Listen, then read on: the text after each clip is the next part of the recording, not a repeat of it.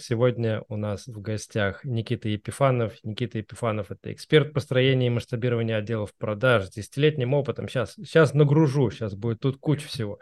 Степень Executive MBA в бизнес-школе АМИ, экс-CEO, главный операционный директор бизнес-клуба «Атланты», ментор предпринимателей, принес своим клиентам более ерда рублей как консультант и топ-менеджер, создатель авторской методологии, которая увеличивает конверсию в отделах продаж минимум на 20%. Вот такой вот у нас сегодня гость. Мы с Никитой ранее встречались э, в маркетинг-комьюнити Бикскри, где Никита рассказывал всем ребятам, как вообще продавать, как вообще нужен ли отдел продаж, нужен ли кто-то, кто будет помогать тебе продавать.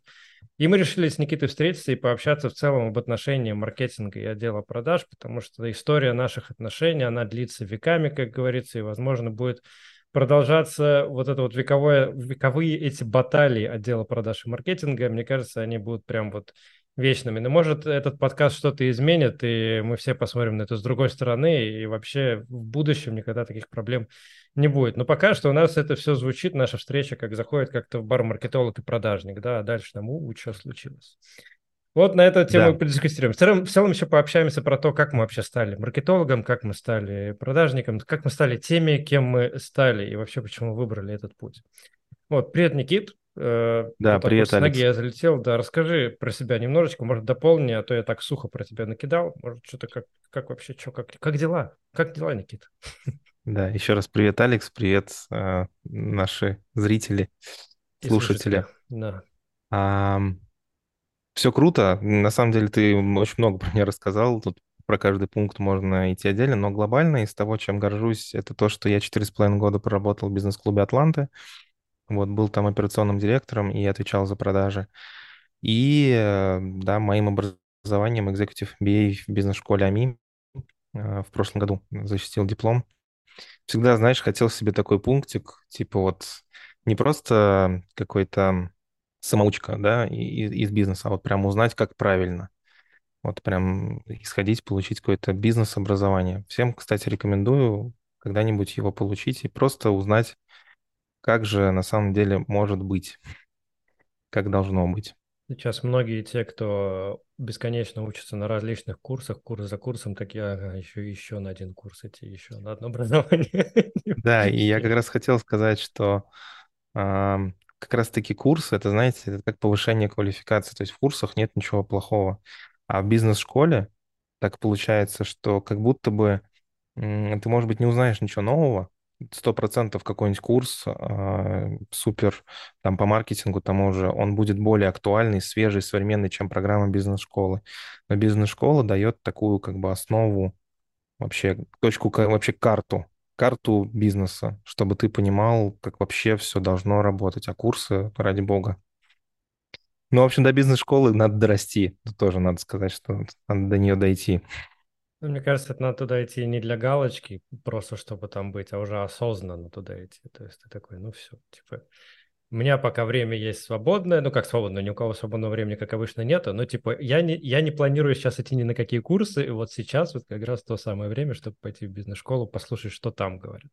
Наверное, вот так вот. Знаешь, как, вот. Э, ну, да, я вот сказал, что для галочки, но на самом деле я пошел туда для галочки, но в процессе обучения я понял, что ни хрена. Ну, то есть я Слишком дохера я заплатил, и слишком много времени и сил я туда отдал, чтобы это было просто для галочки. Я взял от, этого обучения все. А в самой бизнес-школе, вот даже те ребята, которые со мной там предприниматели учились, они туда приходят, у них уже есть бизнесы, у них уже все получилось, они туда приходят, чтобы узнать, почему у них получилось.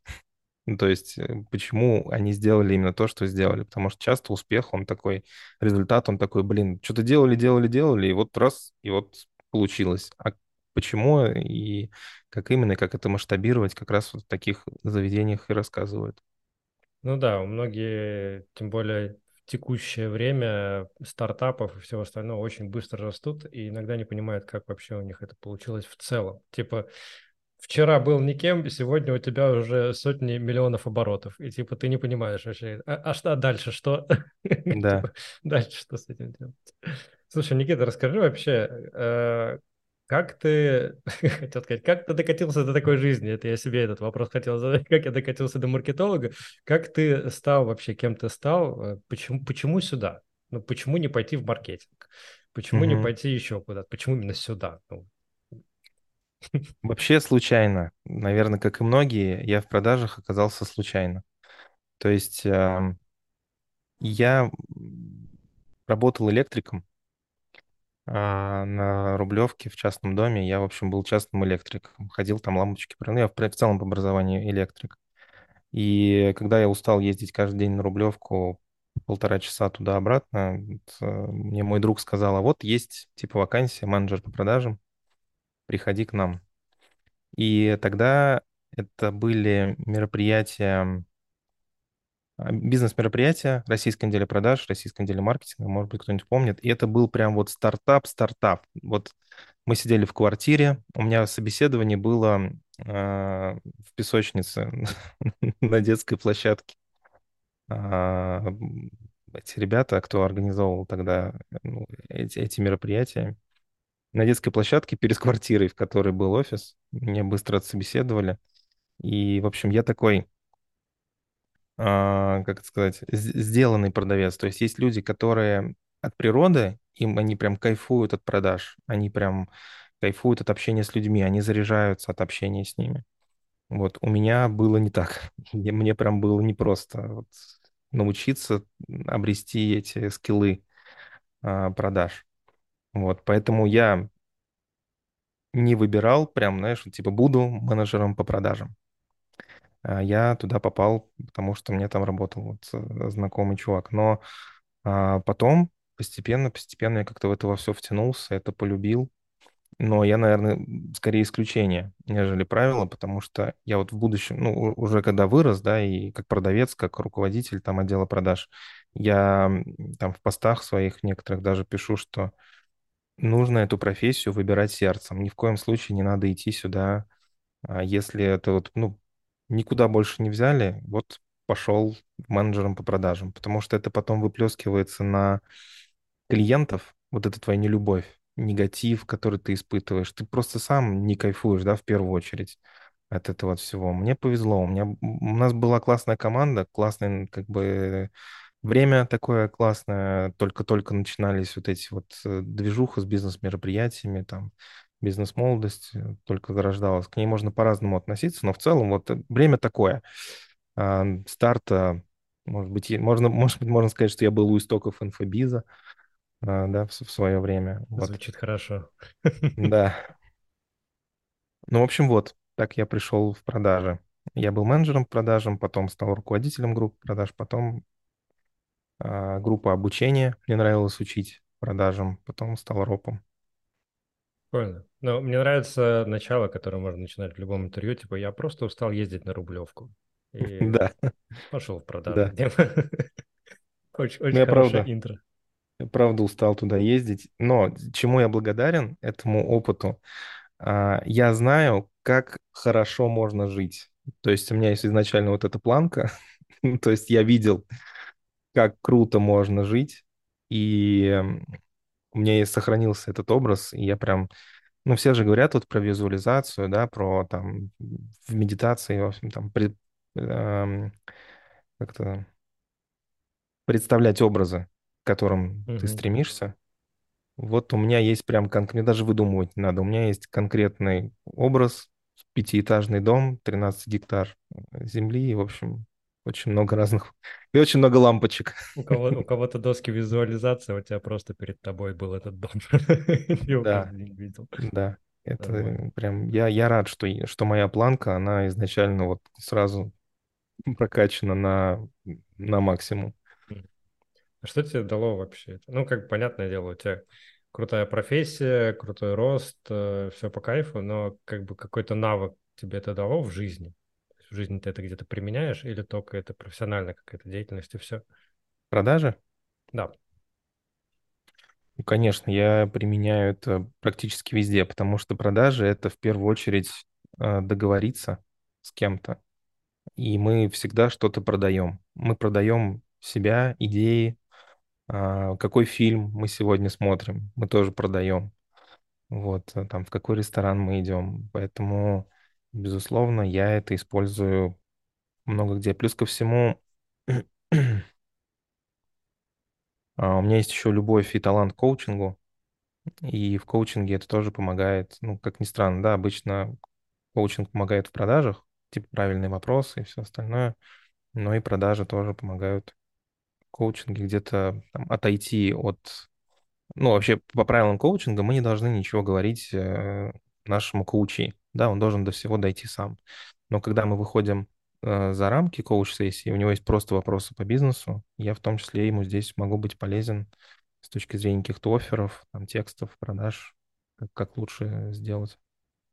Это нас прямо объединяет. Я тоже сердечком греюсь коучингу, и сейчас максимально туда ухожу э, головой, и, ну, и изучаю вообще все, все, как они делают.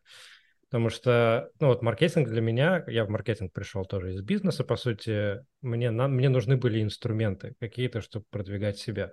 Без этого я вообще никак не мог. И как раз я застал, я был у истоков создания социальных сетей. То есть я еще вчера крутил дисковой телефон и спрашивал, есть ли дома этот человек, а потом неожиданно пейджер появился, а потом сотовый телефон, а потом Паша Дуров в ВКонтакте пришел.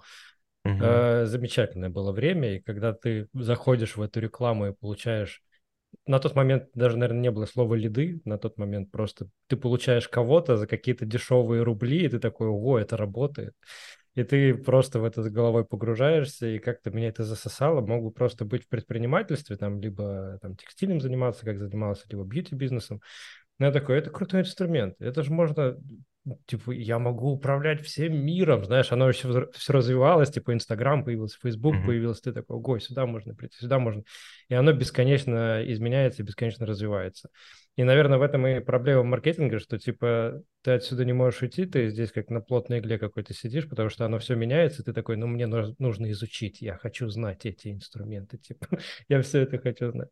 И вот э, погрузившись в том числе в коучинг, когда ко мне ребята приходят, в принципе, за советом, типа, как вот я стал предпринимателем, почему я выбрал этот путь, почему я пошел в маркетинг, да, и когда я им даю советы, сами инструменты маркетинга очень хорошо помогают в коучинге. То есть ты понимаешь стратегию развития, грубо говоря, рекламной кампании и компании в целом. Ты понимаешь, как это должно идти от точки А к точке Б. Ты уже понимаешь, какая точка Б и какие можно стратегии, пути к, этой точке простроить. И в жизни в целом все то же самое. Типа, у тебя есть точка Б, к которой ты хочешь прийти, у тебя есть текущая точка, у тебя есть варианты пути развития и инструменты, которые ты можешь использовать. То есть это все так все абсолютно рядом. Вот. И от этого я тоже максимально кайфую.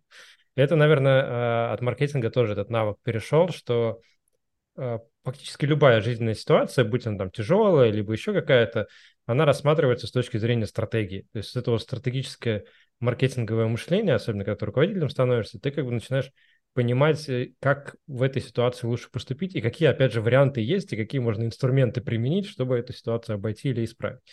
И это очень кайфово. Вот, наверное, вот это мне дало. И нас, Да, наверное, это сближает, да. сто процентов.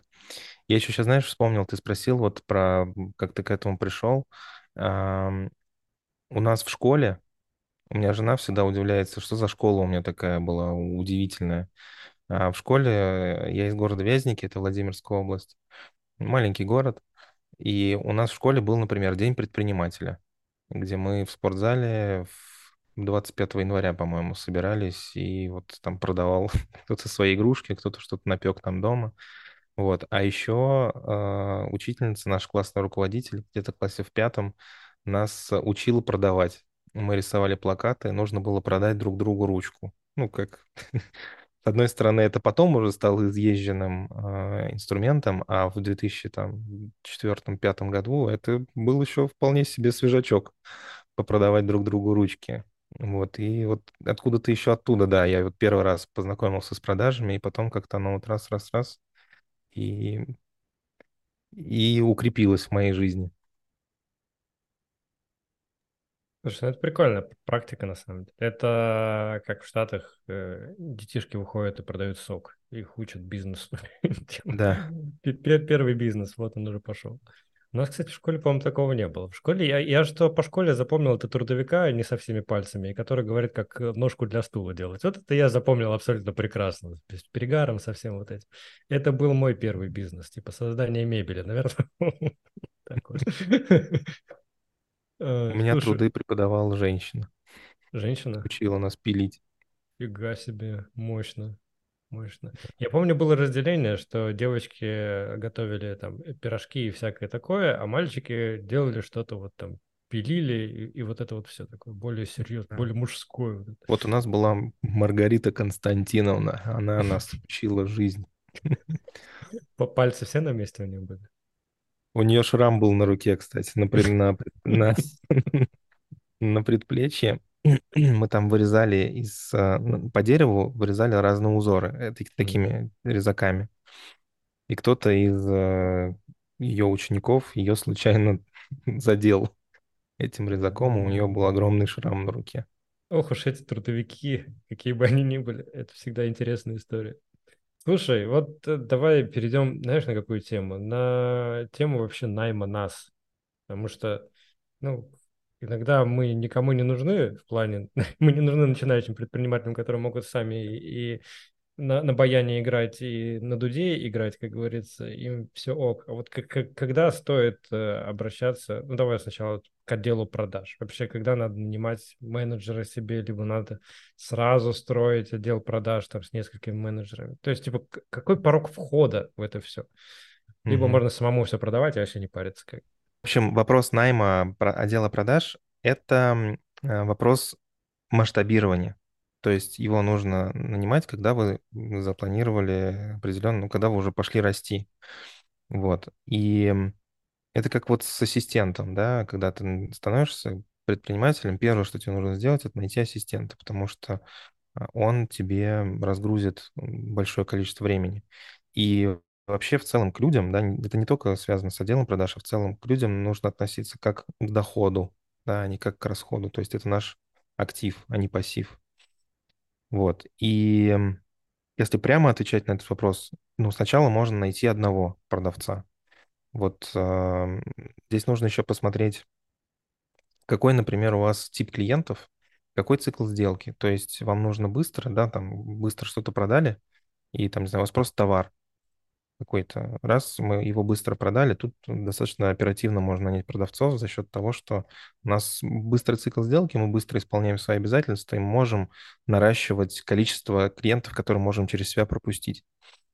А если у нас, например, а, более там долгий цикл сделки, и мы, не знаю, можем там, наша пропускная способность, не знаю, там 5 клиентов в месяц, то здесь, наверное, можно пока и самому с этим справиться. Вот, поэтому я бы, наверное, ответил так, что это вопрос ваших планов, стратегий, куда вы хотите прийти и а, как быстро вы хотите масштабироваться. Если возможность позволяет найти менеджера по продажам сейчас, и там есть бюджет на фот, да, на ближайшие там 3, 4, 6 месяцев, то смело можно брать продавца. Вот, потому что он точно вас разгрузит, он точно освободит большое количество времени вам для того, чтобы думать про стратегию, про упаковку, там, в общем, про другие важные вещи. Вот. То есть это вопрос просто делегирования, как, как быстро вы готовы это отдать, есть ли на это ресурсы. Ну, большинство предпринимателей, э, вот даже говорю о себе, да, когда переходим там к построению отдела продажи, даже просто найти человека, да, менеджера, который будет мне помогать, как вообще его искать? То есть, ну, понятно, я могу пойти на ХХ, найти кого-нибудь, но там каждый второй менеджер отдела продаж. Там, я помогу вам продавать. У меня там высокие конверсии. И я такой, ну, класс, а выбрать-то кого? Типа, ну, все вы вроде в разной... Причем разная цена. Кто-то может и за 15 тебе помочь, а кто-то там просит 150 и говорит, если вы возьмете дешевле, то явно вы ничего не продадите. Ты такой, ну, прикольно. И, и, и что мне делать? А, здесь нужно посмотреть э, в целом на рынок. Вот какая рыночная стоимость э, продавцов, чтобы не, им не переплачивать. Да, ну вот, например, сейчас, не знаю, ну какая-то базовая там цена продавца, базовая стоимость там 40-50 тысяч рублей. Это вот и не очень мало, и не очень много. Это достаточно даже для продавца в Москве. И вообще в целом система мотивации должна быть рассчитана на процент, чтобы он зарабатывал с процента. Но и оклад тоже должен быть не очень маленький, чтобы он ну, не стрессовал, чтобы он не думал, что если он сейчас ничего не продаст, он останется вообще безо всего. И, а стресс для продавца – это самое плохое, что может быть, потому что в стрессе нет настроения, в настроении нету продаж, да, нет вот этого улыбок, прикольного контактов, как бы вайба. Вот. А где искать продавцов? Ну, первое, это всегда записная книжка. Можно по знакомым. А, Я вот недавно, а, ну, понятно, что у меня там своеобразная, да, записная книжка, она достаточно уже широкая, но я через свою записную книжку вот нашел пять продавцов за два дня. А, Мне наскидывали всяких резюмешек, но я уверен, что точно можно, просто, просто пишешь сообщение «Привет», вот такие вот короткие условия, вот такой продукт, я сейчас ищу себе продавца, если кто-то а, ищет работу, может быть, там раскидай по знакомым, я его собеседую. Ну, если мы говорим прям совсем такой вариант без бюджета, да, вот. Но второе, HeadHunter я бы тоже не отменял, потому что, да, там абсолютно разный контингент, но все-таки они там есть, и все для этого создано. А, Можно там разместить вакансию и встречаться с этими людьми, общаться с ними и смотреть уже, кто вам подходит, исходя из тех критериев, которые у вас есть. Так, согласен. Ну, во-первых, соглашусь про масштабирование и делегирование. В целом по маркетингу то же самое. Типа, если у тебя бюджет на рекламу из серии 15 тысяч рублей, то, наверное, тебе и таргетологи не нужны на старте. Ну, типа, come on, ты наймешь таргетолога за среднюю там цену, окей, даже самого дешевого найдешь джуна там тысяч за 20-25, но у тебя бюджет 15. Ты отдашь, по сути, а, 40 тысяч э, на освоение 15 тысяч бюджета, ну, вот так назовем эту группу, то есть дорогостоящие заявки будут, супер дорогостоящие. Поэтому Мгм. если у тебя там бюджет будет 100 тысяч, например, тогда да, есть резон там нанимать себе какого-нибудь там медла за 50, там, например. Э, Но это все надо про- просчитывать. Мгм. И на старте можно самому, но единственное, что бы я, наверное, порекомендовал, даже если там есть какие-то мысли о делегировании, масштабировании, э, это, наверное, все-таки консультацию купить. Сейчас это супер доступно. То есть ты идешь к эксперту, не знаю, ну, ко мне пришли, например, за консультацией, к тебе пришли по отделу продаж, там, по построению, да, к кому угодно, не обязательно к нам идти, к, к любому специалисту, который имел опыт построения команд, просто приходите и спрашиваете вообще, где найти, как найти, что делать, ку- куда идти и надо ли мне вообще. Возможно, на этой консультации вам скажут, типа, не надо ничего сейчас, типа, пожалуйста, не спеши, ты сейчас просто бабки вгрохаешь, у тебя фот лопнет и все, и салам алейкум, как говорится. Вот, и как бы ты заплатишь за консультацию небольшие средства, но при этом ты, возможно, сэкономишь себе дофига. То же самое, как в поиске и во всем остальном. Вот, процентов. но, да, а как вообще, э, вот ты говоришь, вот настроение, да, вот э, контролировать, не контролировать настроение, а чтобы у людей было настроение работать, чтобы они делали Мгм. позитивно, уверенно все и продавали. Но по ощущениям, вот 90% продажников, которые мне звонят даже с крупнейших компаний, там не будем их называть имена, когда они пытаются меня закрыть в продажу на какой-то там образовательный продукт, например, э, я, не буду выражаться жесткими словами, но, скажем так, они ребята без настроения, потому что они работают по какому-то суперстандартному клише, которое я слышу из года в год, и что меня в продажниках и бесит, потому что ты говоришь, блин, давайте вот, ну, не сейчас, не сегодня, или вот это стандартно, я подумаю, и вот тебе отвечают, давайте подумаем вместе, вот это вот, и это самая раздражающая штука, или типа, а может что-то еще, а может как-то, и получается супер неэкологично, ты вообще не хочешь с ними разговаривать, и в целом такой человек, который тебе звонит, э, чтобы додавить тебя до продажи, он может наоборот сделать так, что у тебя будет отвержение от этого продукта. Ты вроде бы хотел его купить, а тут как бы ты уже больше не хочешь, потому что тебе кажется, ну, это какая-то шарашка. Меня пытаются просто э, взять, чтобы я быстрее отдал свои деньги. Это просто отвратительное ощущение. Как э, контролировать этот вопрос? И вообще, можно ли что-то изменить в будущем в мире, чтобы этого больше никогда не было? Да, А, это вот, знаешь, это то, с чего я начал, что так происходит, ты общаешься с этими людьми, потому что они не выбирали эту работу. Они туда пошли от э, безысходности. Они выбирали не из любви. Они выбирали не потому, что они хотели быть продавцами, а потому что, ну, вроде прикольно, что тут платят, ну, что надо делать? Звонить? Ну, пойду посижу, позвоню. А то, что они общаются с людьми, а то, что они как бы транслируют свою энергию на людей, а, они об этом забывают.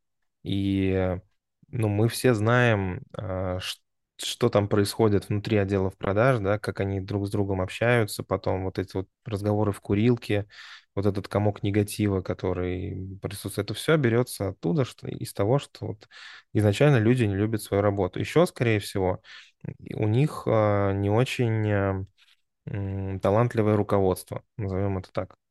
Это те люди, которые тоже не выбирали, они, они вот когда-то не, вы- не выбирали продажи, но они были лучшими из худших, скажем так, да. Я сейчас не обесцениваю вообще всех, но я говорю про те отделы продаж, где вот эта грусть происходит. Нет, там, где все классно, там супер. Я говорю именно про то, что э, никому не надо вот эта вот лояльность. Можно обратить внимание, например, какая-нибудь кофейня или какой-нибудь э, магазин флористики, который только открылся недавно ну, какой там сервис, да, как тебе там и улыбнутся, и поздороваются, какие-то наклеечки подарят, и что-то там, ну, потому что им важно, они умрут, если они будут серыми а, и грустными. И там это руководство понимает. Здесь, особенно если мы говорим про глобальные такие корпорации, ну, все мы знаем, что нам уже звонят роботы давным-давно. Я думаю, что еще там год, может, два, ну, может, окей, три, И сейчас такие многие, знаешь, что? Роботы? Как так? Да, во-первых, биороботы, да, которые уже, э, вот от которых ты страдаешь. А во-вторых, просто вот эти автодозвоны и и роботизированные вот эти все истории. Ну, то есть вот эта функция просто позвонить, передать какую-то информацию и постараться не отговорить тебя от покупки, она очень простая, и она будет как бы уже сейчас собственникам многим дешевле. Это, конечно, не, не так эффективно, как классные продавцы, но если заменять роботов одних на роботов других, да, роботов-людей на роботов, э, реальных роботов, то это выгоднее и может где-то даже эффективнее. Вот, в общем, это происходит, потому что люди не любят свою работу. И, наверное, вот как э, есть поговорка, да, что рыба гниет с головы. Скорее всего, еще и культура в компании а, не заточена под то, что там каждый клиент важен. Скорее всего, им хватает э, на все, хватает на выживание, и никто особо не парится по поводу сервиса. Вот, у меня была история с МТСом. Я назову специально эту компанию. У меня в доме, э, значит, есть интернет. Он еще остался от предтечи, и, может быть, кто-то помнит, был когда-то такой Акада. Когда-то существовал такой интернет, теле- теле- телевидение. Ну, в общем, не суть. Он достаточно медленный. Я его хотел поменять. И э, чтобы его поменять, нужно было позвонить в МТС. Ну, ладно, я позвонил в МТС, оставил там заявку, два раза все одно и то же рассказал, потому что сначала меня выслушали, потом сказали, ага, сейчас я вас переключу. И вот меня переключили, я еще раз все рассказал. Ну ладно, не Классика. суть. Да, несмотря на то, что я два раза рассказал, я не Никита, а Кирилл, я не представляю, как можно перепутать Никиту и Кирилла. Ну ладно, бог с ним. Вызвали мастера. А у нас в доме идет ремонт, и домофоны отключены, то есть, ну, они обрезаны были. И я об этом писал. Также два раза сказал, что позвоните. Два номера телефона оставил. Пришел мастер, позвонил в неработающий домофон, развернулся и ушел. Ну, то есть он не позвонил даже по тем номерам телефона, которые я оставил. Все, как бы, как бы там Ивлеева с Нагиевым не кривлялись в рекламе, сколько бы им денег там не тратили, сколько бы компания МТС не вваливала миллиардов э, в свое продвижение там, да, и создание, как бы, чтобы занять у меня в, в- в голове определенное место с помощью маркетинга. Нет, все сломалось на вот этом вот товарище, который, ну, не работает, домофон развернулся, ушел. Я им потом перезвонил, Ну, в общем, и это ничем не закончилось. Я не буду сейчас вас грузить, но я рабо- э, общался с роботами, которые говорили, да, извините, сейчас мы через три часа вам перезвоним, потом еще через три, потом еще через три. Ну, я решил, что в целом Акада классная компания. Ну, как бы есть и ладно. Ну, нормально. Поживу с помощью Акада. Сойдет. Да, то есть это про то, что вот эти огромные компании, они, они без меня выживут, да, и без моих 890 рублей в месяц, как бы им нормально. А чем компании меньше, тем больше они сфокусированы на этом клиентском сервисе, на вот этом подходе. Не, безусловно, есть компании, которые не обращают на это внимания, и там тоже, да, типа маленькая компания, и поэтому плохой сервис, типа еще не научились. Вот, но они, как правило, долго и не живут, если не научатся. Вот, а, это первое. А э, первое, отвечая на вопрос, почему это происходит. А второе, как это лечить. А, ну, это с помощью грамотного выстроенного собеседования. То есть нужно составить определенную как бы заявку, чтобы изначально не брать людей, которые, например, интроверты. Есть, например, тест MBTI, с помощью которого можно определить там определенный тип личности человека. И вот э, первая буковка у этого человека, когда вы тест на MBTI сдадите, вы увидите, там четыре буквы. Вот первая буковка должна быть Е. То есть это точно должен быть человек экстраверт. При этом интроверты тоже есть классные продавцы. Ну, я вот, например, интроверт. Просто интроверты, они отдают энергию при общении с людьми. И они под вечер, им надо как бы восстанавливаться. А экстраверты, наоборот, заряжаются и людей любят. Вот, в общем, есть разные тесты. Нужно составить э, заявку, прям посмотреть, кто нужен. Если мы говорим про молодых предпринимателей, то, как правило, это вот «мне нужен второй я». Вот второй я, вот я бы нашел второго я, и было бы Классика, классно. да, тоже. Вот, ну, здесь, во-первых, попробуйте описать просто себя, какие качества вам в себе нравятся. Но при этом важно помнить, что может быть такое, что вы найдете свою противоположность, и он даже будет лучше продавать, потому что он не создавал этот продукт, у него нет такой эмоциональной привязки, и у него все-таки больше а, мозг заточен кон- на конкретную нишу, на нишу продаж. У нас, может быть, когда мы продаем, может включаться защита, а, когда там про наш продукт начинают какие-то возражения еще что-то. Мы здесь может планка упасть, и мы такие, в смысле? А, И, в общем, этот а, контакт мо- может нарушиться. Вот, хотя, ну, многие говорят, что собственники лучшие продавцы, никто, кроме собственника, лучше не продаст.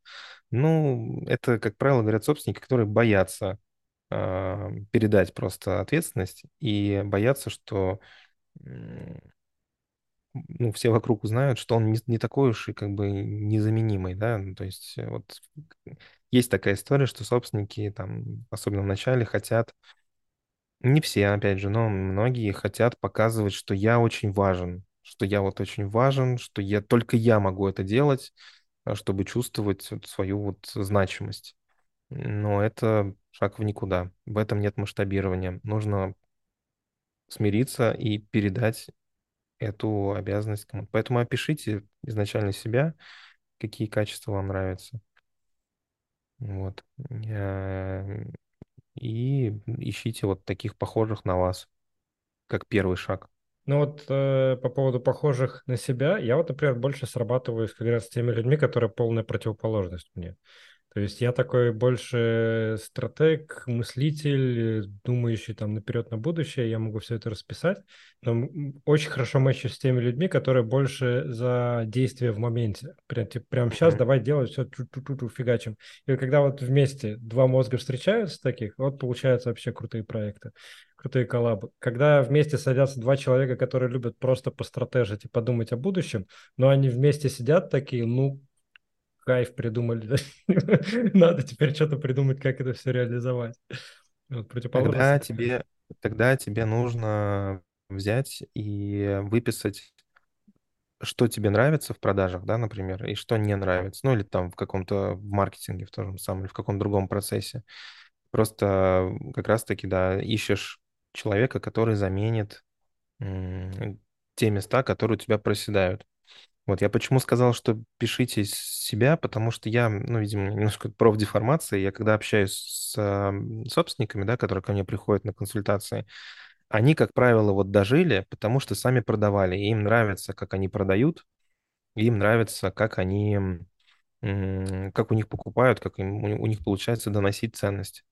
Вот, поэтому, ну, по сути, им нужен вот на это место клона нужно посадить, такого же человека, как они. Вот если мы говорим про продажи.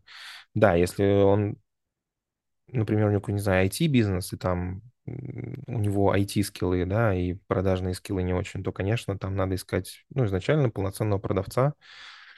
Но это шаг номер ноль, да, HeadHunter, заявка, тот, кто нам нужен, составление резюме.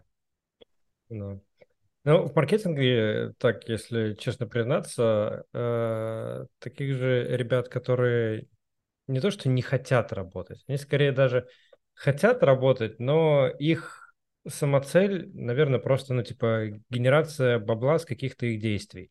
То есть у них нет э, даже не знаю, как это назвать, э, желание расти. Вот можно к этому, наверное, при, привязаться. То есть их устраивает текущая ситуация, допустим, если мы возьмем стандартного какого-нибудь таргетолога в перформанс-отделе, у него зарплата за проект, там, э, допустим, 30, он берет себе там 5 проектов каких-нибудь небольших по 30, он себе зарабатывает эти 150 менять он что-то, ну, не хочет. Типа он не хочет расти и брать клиентов за 50, это же больше ответственности. Он не хочет расти и зарабатывать там с одного клиента 200 и процент с бюджета. Его и так устраивает. Вот, и такие ребята обычно э, их в целом и учат сейчас, если посмотреть по многим школам, с какой-то степени, конечно, они правы, они учат, что типа зона ответственности твоя как таргетолога – это пригнать лиды. Все, цифры пригнал, был KPI, там лид стоит 100 рублей, да, там, подписка на бота 100 рублей, там или 150 подписка на сообщество 100 рублей, допустим. И все, что они делают, они, собственно, приводят к этому целевому действию. Люди подписываются, а что там дальше с ним происходит, да и срать в целом. Вот и договоренности, пожалуйста, расписаны. Моя цель – пригнать вам эти сраные лиды. Какие они, что там с ними происходит, вообще пофигу им абсолютно и как-то разбираться в дальнейшем, что с ними действительно происходит и какой у них там в дальнейшем путь, и вообще не пригнали ли они какое-то говно. В большинстве своем вот такие ребята, которым по несколько проектов берут, им пофиг. Ну, типа, и они даже не заморачиваются. Мы пригнали, пригнали. KPI выполнили, выполнили. Все, пожалуйста. И уходят. На этом э, их работа, собственно, закончена. А те ребята, которые, несмотря на то, что зона ответственности там, трафик, трафикогонов это все-таки пригон трафика, да, если те ребята копаются поглубже и смотрят, что происходит с теми пользователями, которые, э, которых они привели, то вот эти ребята очень быстро растут. То есть они сразу же там э, с медла в сеньора могут в тем лида трафика перейти, далее в маркетологи и так далее. То есть они очень быстро растут, потому что они копаются, и им интересно вообще, что дальше происходит. И вот мы, собственно, и приходим к тому, что мы попали в замечательную компанию, где работает отдел продаж, который описал ты, которым, ну вот, срать. Типа вот, ну вот есть KPI, мы выполняем плюс бонусы. Ну, все в шоколаде как бы, да. И есть э, команда маркетологов и перформанс-маркетологов, которые, ну, мы же гоним лиды, как бы, ну, цифры показывают, вот, все хорошо. Вот мы, собственно, встречаемся в этом классическом Классической перипетии, да. когда вот э, маркетологи говорят, идите в жопу, отдел продаж, у нас все хорошо, это вы закрывать не умеете. Отдел продаж говорит, лиды говно, я не знаю, что нам гонят, но мы это закрыть просто не можем, идите к маркетологам. И предприниматель такой, пиздец, типа, вот это я, конечно, собрал. Что делать-то? Что делать со стороны отдел предпринимателя? Продаж. отдел продаж, да. Отдел продаж говорит, опять у нас лиды, которым мы звоним, и они не диктуют нам сразу номер карты своей. Да. Опять лиды, надо. Лиды холодные, лиды холодные. Мы не можем таких закрывать. Несите нам горячие лиды. И тут, кстати, маркетологи стандартные. И, и то, что я иногда говорю, конечно же, типа с горячими лидами вы нам как отдел продаж и нахер не нужен. Мы и так Абсолютно. им продадим инструментами Абсолютно. своими. Абсолютно. А, я вообще когда был э, операционным и коммерческим, я вообще думал, а как бы вот так сделать, чтобы, например, отдел продаж без людей? У меня бывали такие вот, когда вот, знаешь, под, под конец месяца, когда уже устанешь вот от, от этих вот историй, как было бы классно. Есть же вот эти автоворонки. Ну, блин, можно же, как-то обходятся же некоторые компании без звонков менеджеров. Но потом я понял, что ну, все равно без людей пока что никак, да, никуда. И э, я придумал такую историю. Это качество лида. Ну, договориться о том, что для нас такое. Ну, я не придумал качество лида, да, я не придумал этот термин. Вот это ты, конечно, придумал. Да, я придумал э, сам вот а, диалог. То есть э, часто между маркетингом и продажами нет абсолютно диалога. Есть война. Еще, э, еще есть такие предприниматели, которые объединю-ка я их единым KPI. Пусть они вообще убьют нахер друг друга. ну, вот. Это пиздец, это просто. Они, Они же недостаточно ненавидят Да, друг друга. Добавлю я им еще, пусть их жизнь теперь друг от друга зависит. Что здесь важно делать? Во-первых, собственнику, либо там тот, кто руководит отделом продаж, отделом маркетинга, очень важно не отстраняться от, а, то есть на нем лежит как раз роль вот а, коммуни- синхронизации, да, этих двух отделов.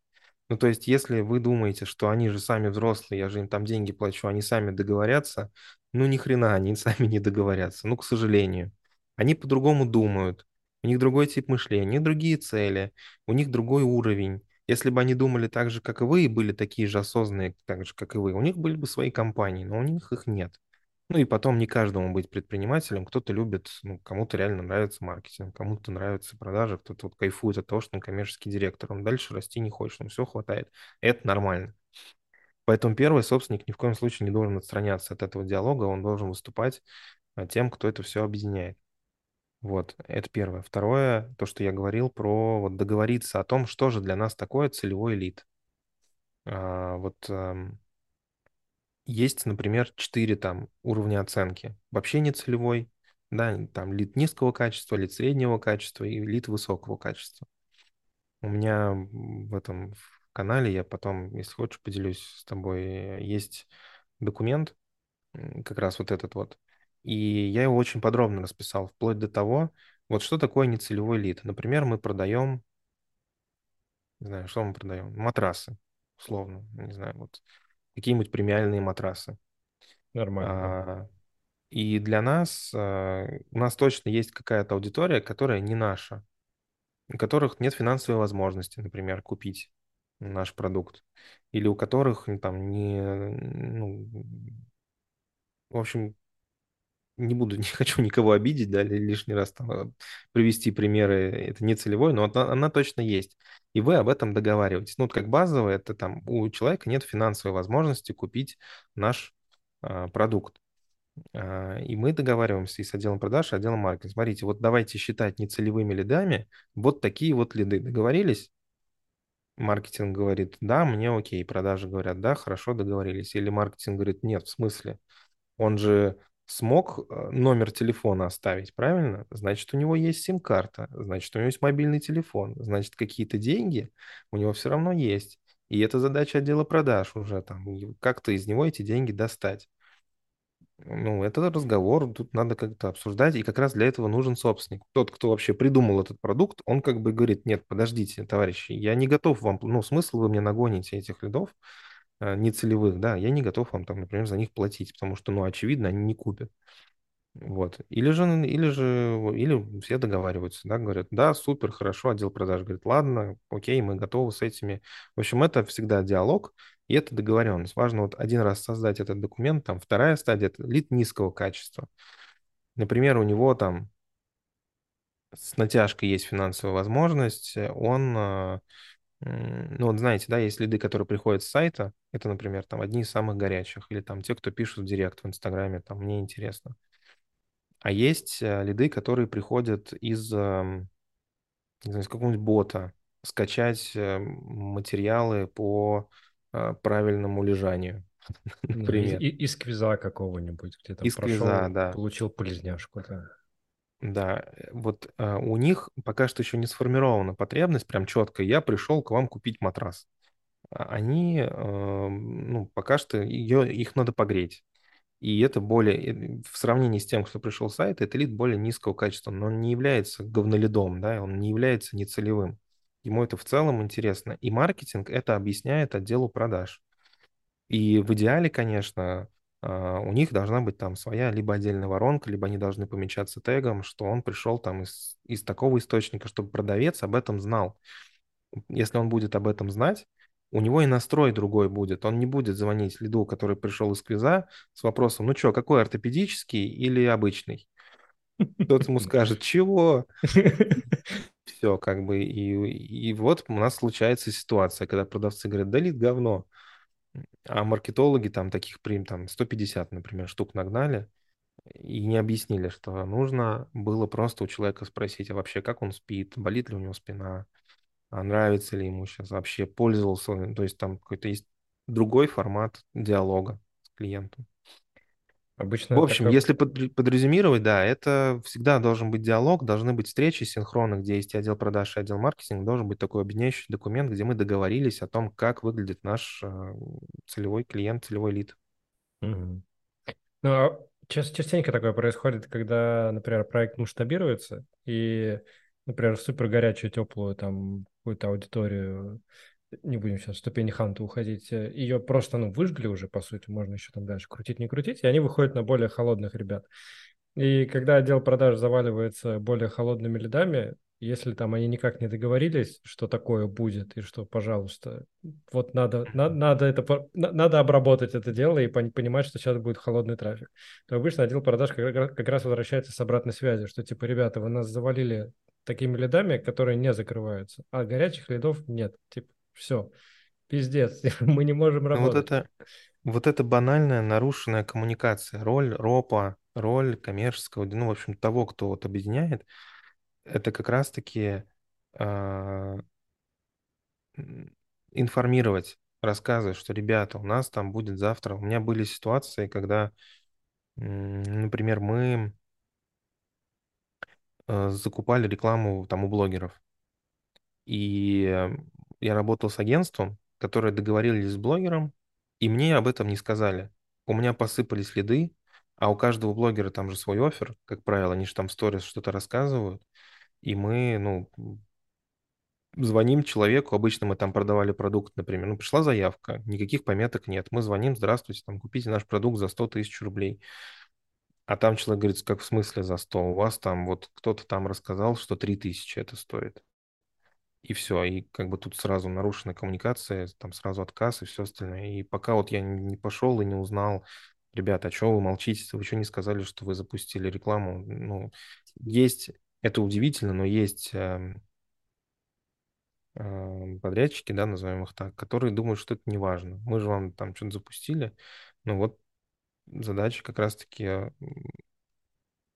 ну, если мы говорим собственника, в данном случае, это быть вот связующим звеном. Есть всякие инструменты, если мы прям уходим в какие-то технологические, там K10, не знаю, Trello или что-то, Bittrex, э, где можно, есть общие доски, где мы видим. Но это все в идеальной картине мира. А в реальности просто голосом. Либо синхрон какие-нибудь планерки, там понедельник всей командой собрались, рассказали, туда и продавцов обязательно позвали, там, или ну, Роб потом сам пошел, передал им информацию.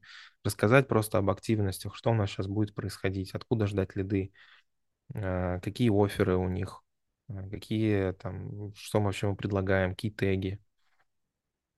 Вот. Тогда Информирование, синхрон, единый документ а, с договоренностями, который всех устраивает. вопрос такой, скорее даже философский. Тогда почему, если, ну, по идее, все договариваются, ну, большинство стараются договориться, большинство стараются как-то что-то соблюдать, чтобы этого не было, почему по сей день даже в крупнейших компаниях идет этот срач между отделами? Почему не получается? Ну, вот что происходит не так?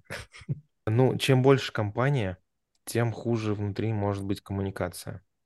Ну, то есть э, у меня вот был один клиент, у них, например, отдел продаж в Москве, маркетинг в Санкт-Петербурге.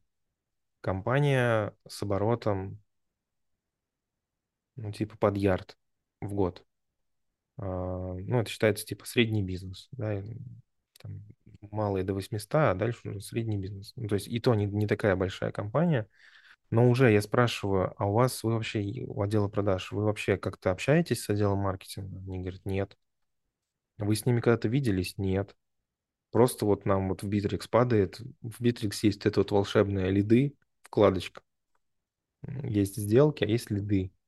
Многие ее отключают, чтобы не путаться. А, туда что-то сыпется, что-то приходит, вот мы звоним, мы продаем. И это опять же, ну, видимо, собственника это устраивает. Видимо, у него еще пока не случился кассовый разрыв, а, ему нормально с этим жить. А, Вот он как бы его устраивает такой формат. Но ответ на твой вопрос, почему? Ну, потому что, потому что всем хватает. потому что не наступил вот критический момент выживания там, где это становится очень важно. Но э, компании, где круто настроено информирование, живое, причем, да, здесь важно понять, если вы просто настроите рассылку по всей компании на почту раз в неделю, дайджест, что у нас произошло, да никто не будет это читать, это так и умрет там на почте. Важно вот голосом, не знаю, записать какую-то видюшку или встретиться, засинхрониться на 15 минут, на 20, но проговорить быстро. Вот. Согласен. Я думаю так, что это происходит просто потому, что всем окей. Ну да, да, Никого еще не, не, не, не клюнуло и не ужалило. ну да. Еще бывают такие собственники, которые просто от этого отстраняются. То есть компания, вот если по Адизесу говорить, да, она уже доросла до такой, как до такого уровня развития, а, где собственник уже вообще занимается совсем другими вещами, он об этом и знать не знает. Ну, знает. Это все все равно не ведет к росту, к развитию. Это может быть продолжаться долго, но в какой-то момент выручка начнет падать, клиенты будут э, отка- отказываться, да, будет много недовольных, слитые бюджеты, финансовый отчет в конце года все покажет. Зачастую такое происходит, когда, ну, руководители, да, отстранены, отстранены, и, ну, они просто спусти- спустили план, что нам надо от маркетинга такое-то количество лидов, от отдела продаж такое-то количество продаж. Вот. И делать, что хотите, Встре- Встретимся с вами в конце месяца, как говорится, либо в конце периода продаж. И там, и там посмотрим, что получилось. И вот как раз, когда все подходит к окончанию, когда и тем, и тем надо планы выполнять, вот тогда все договоренности, вся любовь, все обнимашки, все просто начинает рушиться, потому что каждый вокруг мудак, и это вы виноваты, что мы не выполняем свой план. Типа. А Знаешь, о чем подумал, раз уж ты сказал, что вопрос философский?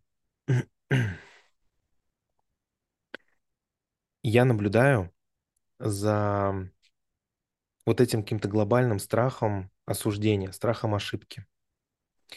И, как ты говоришь, вот собственник спустил план, и никто не скажет ему, а вот где ты вообще его взял? Вот вообще с чего ты взял, что он такой? Все такие, а, о, ну, ладно, Да, будем, да. будем стараться. Давайте бюджет, будем его осваивать. Начали осваивать, не получается. Но опять же, страшно сказать, а вдруг вот это а мне же по шапке дадут, меня же поругают, меня же еще что-то. А И вот это все насла... нагретое, меня же уволят.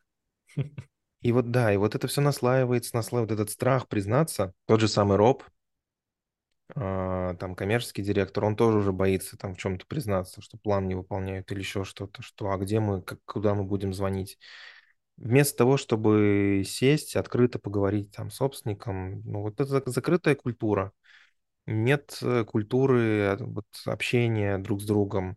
Все запуганные. Причем часто еще есть додумывание. Собственник может быть и готов поговорить, и открыт, но изначально а, люди боятся к нему пойти, потому что там в семье когда-то родители нас там ругали, и вот сложился этот паттерн хорошего мальчика или девочки. Ну, если уж мы прям совсем философски уходим, да, это в Ну целом да. как бы большая проблема а, м, во всех городах. Есть такая книжка а, «Гении и аутсайдеры». А, м, Не читал? Не, не читал. И прикольная книжка, там а, рассказывается про ну, всякие случаи побед, например, да, достижений, но с точки зрения статистики. Например, там хоккеисты, э, те, кто родился в начале года, чаще всего добиваются больших высот, потому что это связано, что они там в группу попадают самыми маленькими.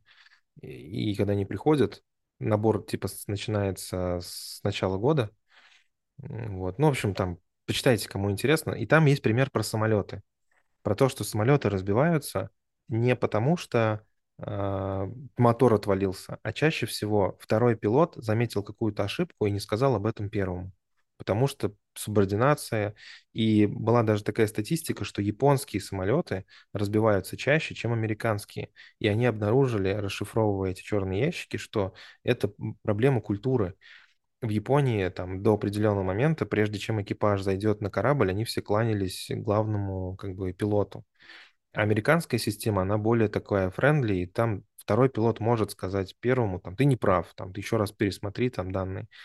А в Японии, по-моему, в Японии был такой случай, что кончался бензин, нужно было заходить на посадку, не давали посадку, и, в общем, второй пилот просто не мог подобрать слова, как так сказать, вот что у нас кончается бензин, срочно нас посадить. И самолет разбился. Вот.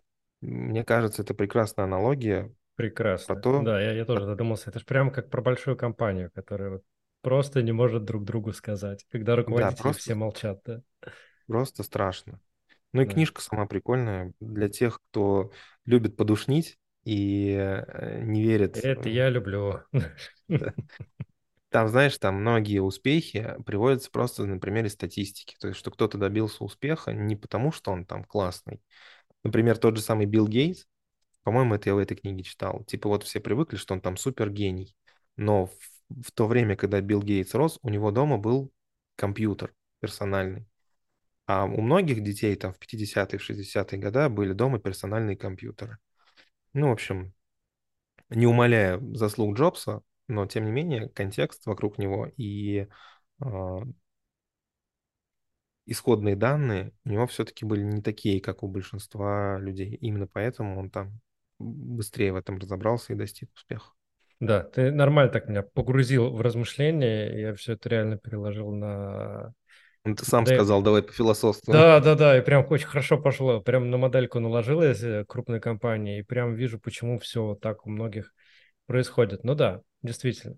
А, Зачастую это бывает, когда ну, руководитель красной организации говорит, все, нам надо, его спрашивают, почему нам надо, он говорит, ну, все же вокруг компании растут, и мы должны расти. Все растут там по 50% Мгм. от года к году, и мы должны. И вот поэтому такой Мгм. план. Те такие, ну все, откланиваемся, выполняем. И, типа, а что там, как процесс нарушен, вот это все, это как бы не важно. Мы постараемся выполнить.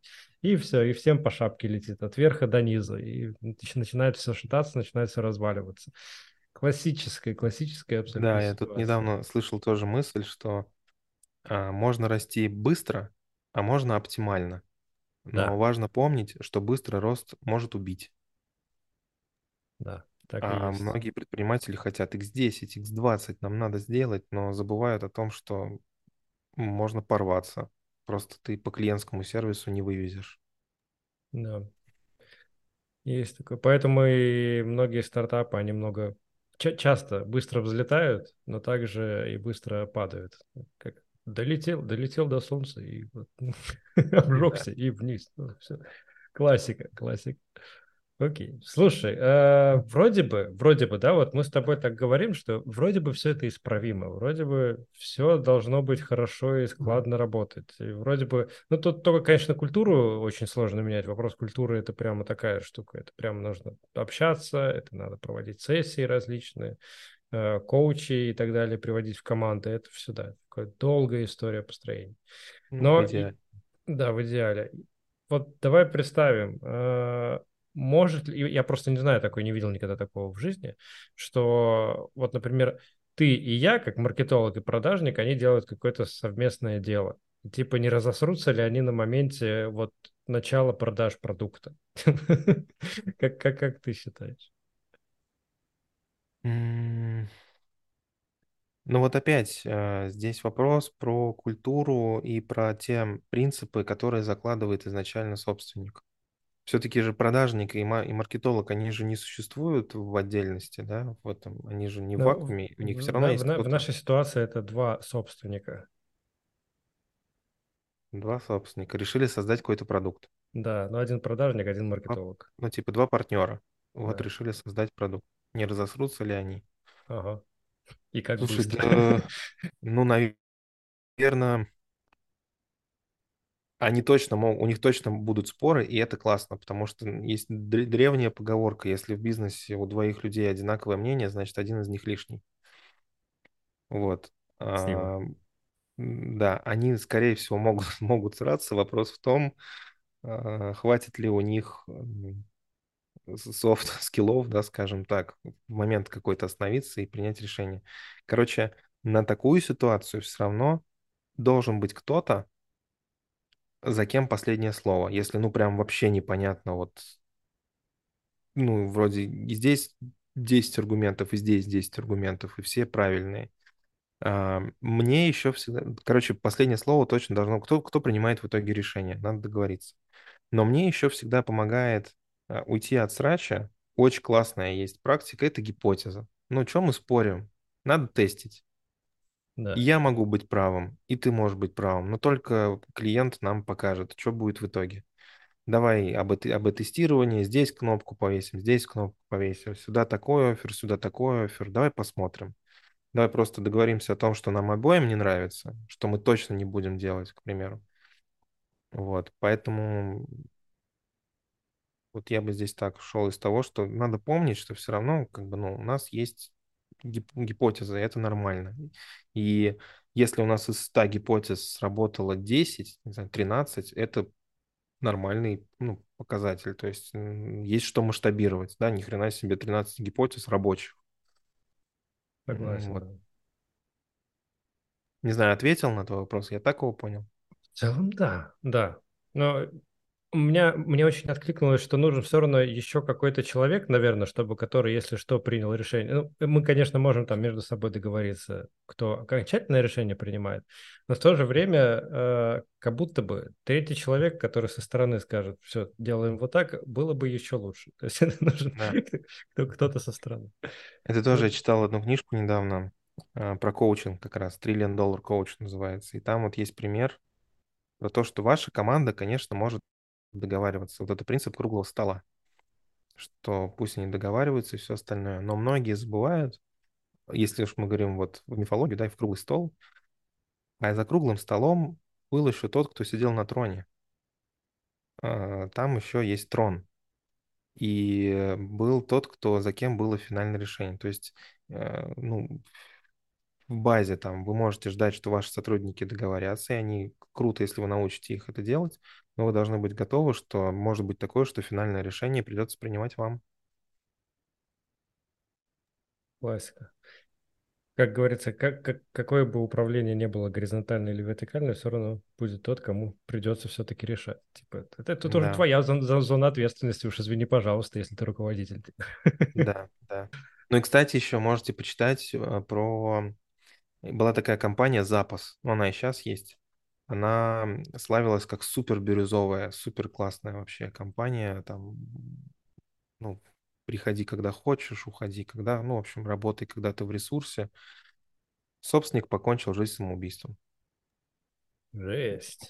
Тот, кто, да, у него были проблемы там с алкоголем, с наркотиками, и, в общем, все это никуда не привело. Я, опять же, да, есть разные примеры, а, но вот эта бирюза и там, где вы сами принимаете решения, тоже не, ну, не всегда хорошо. Да. У, у каждой модели есть свои большие минусы. Как и у красной организации есть, безусловно, свои большие минусы, когда все боя- боятся хозяина, мало ли там что-то Мгм. по шапке Да, получит. И у бирюзы, когда начинается полный хаос, и кажется, что все договариваются, по факту не договариваются, по факту строят свои замки и воюют друг с другом между отделами. Ну, это тоже такое. да. То, что объединяет людей, это какая-то общая цель, общий враг. а, общие какие-то истории. Это то, вокруг чего можно объединить, казалось бы, непримиримые отделы. Там отдел продаж и юридический отдел, отдел продаж и отдел там сбыта, да, если мы говорим там склад, какие-то про товары. Вот это же все племя, да, так называемая команда. Если уж я сегодня 100 книг назвал, еще есть одна книга тоже про вот босс бесподобный или великолепный или бесподобный, что-то типа такого. Там как раз об этом рассказывается, как объединить вот эти вот непримиримые ам, там эти отделы, вот их объединяет какая-то общая цель, общая задача. Ну вот общий враг очень хорошо объединяет, поэтому ам, есть разные инструменты э, про тех же конкурентов, да, но опять же это идет от собственника, от лидера племени. Что, что вы спорите? У вас как бы мы заодно, мы по одну сторону баррикад. У нас задача совсем другая, нам надо их победить. Идите все свое, всю свою энергию направьте против э, конкурентов. Пусть потом где-нибудь на конференциях рассказывают, как вы засрали всю, э, весь экран желтыми баннерами, и это станет чьим-то кейсом, и там, вашим кейсом, и вы будете ходить об этом рассказывать. Все будут, там, какой-то креатив завирусился. Вот, или там на какой-то конференции будут рассказывать, как круто вы обрабатываете возражения, или там какой у нас супер отдел продаж. Вот как бы куда стремитесь. То есть мета, какие-то такие вещи, они тоже помогают объединять. Да. И мы опять же тут возвращаемся к тому, что руководитель должен быть движимой силой всего этого. Если Абсолютно. руководитель с этим месседжем вообще не придет, и типа, ну вы там сами с усами, вот есть планы, то как бы это ни к чему не приведет, да. Да, Согласен. абсолютно. Это роль, пока вы в операционке, пока вы из нее не вышли, не нашли себе SEO, который полностью там начал рулить, а вы вышли просто в управление, это ваша обязанность. Ничего с этим не сделаешь. Но люди – это ваш главный капитал, и эм, только с ними можно будет масштабироваться, расти, развиваться. Поэтому в первую очередь надо уметь вот, а, управля- учиться а, уметь управ- управлять людьми, находить к ним подход. Ну да. При этом учиться постоянно, без Да. А не просто стал руководителем и все, погнали. Давай тогда э, на такой прекрасной ноте завершим вот таким вопросом. Ну, ке- Кем ты бы пожелал слушателям и зрителям становиться, кто еще не определился? Все-таки идти в продажи или идти в маркетинг на сегодняшний день? Мне, наверное, как в этой там в чужом театре всегда все кажется лучше, да, всегда все кажется идеальнее. Когда ты знаешь, что у тебя за кулисами там творится, и тебе кажется, что там где-то лучше. Поэтому, ну, наверное, глобально, я бы, конечно, если вы стоите перед таким выбором, куда больше пойти в маркетинг или в продажи, 100% маркетинг. Маркетинг вообще отец всего. А, Я думаю, что вот этот процесс продаж, ну, вообще в классных продажах очень много от маркетинга. Ну, маркетинг без продаж никуда. Я даже вот э, там в тех компаниях, в которых э, прям работал в найме, мы старались, у нас не было там отчет по маркетингу или отчет по продаже. У нас был sales and marketing, и блог был sales and marketing. Вот, поэтому маркетинг это, ну, уж если мы так говорим, и по деньгам всегда дороже и всегда выгоднее. И это интересней, сильно интересней, чем просто общаться там с людьми. Но это как бы мое мнение, да. И я вот, например, учу продавцов а, анализу конкурентов. У меня есть такой тезис, что есть продавец, а есть эксперт. И вот нужно становиться из продавца экспертом. А эксперт– это тот, кто знает не только про свой продукт, но и вообще нишу, рынок, конкурентов, что происходит. Потому что когда к тебе придет а, потенциальный клиент и скажет, а я вон там видел лучше, ты должен знать, почему там лучше, и, или там почему там хуже, или там ты должен уметь привести эти аргументы. Чтобы их уметь привести, это анализ конкурентов. Ну, не жди, что тебе там твой роб когда-нибудь придет, создаст тебе какой-то обучающий материал и разжует. Беги сам, изучай. Вот. А, И я думаю, что пройдет время, и вот этот вот именно процесс продаж, там, где человек что-то продает человеку, это останется только где-нибудь в премиальных услугах. И это будет отдельной такой вишенкой на торте, что вот с вами еще поговорит человек. Развитие нейросетей, автоматизация, вот эти все чат-боты, воронки и все остальное, все нас ведет к тому, что вот эта вот профессия, там, где мы общаемся с людьми, чтобы куда-то записаться или еще что-то, она вымрет.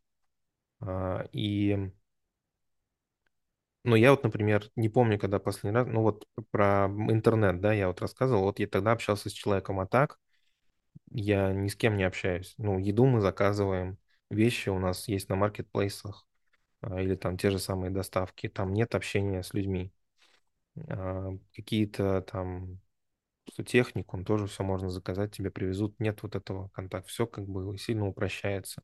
А если какие-то премиальные услуги, то да, ты идешь, общаешься там и помогают что-то сделать.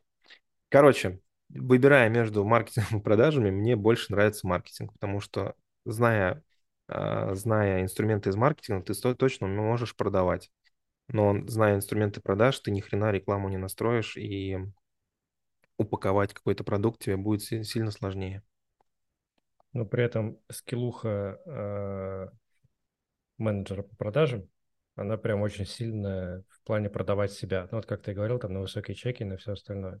Типа, если ты не умеешь себя продавать, но ты шаришь за маркетинг, то ты все равно не Б, не М, когда будешь общаться с людьми. Но если у тебя эта скиллуха не выработана.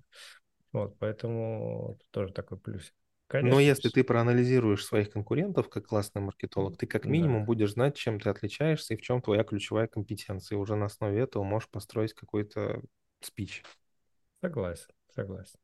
В любом случае, э, если вы выбираете, кем становиться маркетологом или идти в продажи, я бы становился предпринимателем и просто бы ходил к маркетологам и к продажникам за консультациями и нанимал себе ребят. Вот это, мне кажется, самый правильный путь. Потому что зачем становиться кем-то, когда на рынке таких людей много, и вы можете просто их нанять. Классно же. Абсолютно. Абсолютно. И, и освободить свое время для более интересных э, стратегических э, задач. Да, да. Слушай, ну как, как мы красиво завершили, получается. Это просто прекрасная нота получилась. Надеюсь, надеюсь, прямо верю э, в прекрасное будущее, когда отделы продажи, отделы маркетинга не будут устраивать войны друг с другом. Но, как мы поняли и сделали выводы, что в целом это маловероятно, потому что культура и все, вот, все накладывается, и руководство. Короче, это будет 100%, и вам 100% будут звонить э, те продажники, которые будут предлагать вам подумать вместе, и вам 100% э, будет попадаться некачественная реклама, от этого, кажется, мы никуда не денемся, но, возможно, этого станет меньше, когда нейросети разовьются еще больше. Вот, наверное, вот такой вот вывод. Да, ну, я думаю, до этого точно будет когда-то меньше, но пока так, пока так. Пока с чем живем. Кстати, э, когда мне кажется, что вот, например, я общаюсь с московскими менеджерами, да, и мне кажется, что, блин, ну, блин, что-то происходит, люди растут, меняются, продажи, реально сейчас уже все научились вопросы задавать. Но, когда вам так кажется, попробуйте что-нибудь купить в регионах. Вот там до сих пор 84 год или 2005, там вот там еще не все тренеры Арифлейма еще не все до туда доехали, еще не все свои тренинги там прочитали. Э, ну, в общем, да, вот эта вот проблема централизации, да, да. есть. И там еще это будет долго. Это то же самое, если выходишь куда-то в СНГ, если развиваешься. То же самое, здрасте, там ты можешь, казалось бы, обращаешься напрямую в компанию, там просишь, вот я хочу у вас купить, вот деньги заберите, они тебе там могут через полчаса ответить, звоните по номеру телефона, пожалуйста, и все. Да. И ты такой, заебись, купил. Вот это классно. Да, так и есть. Ну, я здесь не смеюсь над этим, это, конечно, боль и печаль. Конечно, я просто конечно. Про да. то, что это будет. Еще какое-то время это будет. На этой прекрасной ноте давайте завершать наш подкаст. Мне кажется, было замечательно. Спасибо тебе, Никит, большое, что согласился поучаствовать. Было очень лампово, как мне кажется, и супер полезно. Вот. Тебе спасибо, что позвал. Читайте наш канал. Пока. Пока.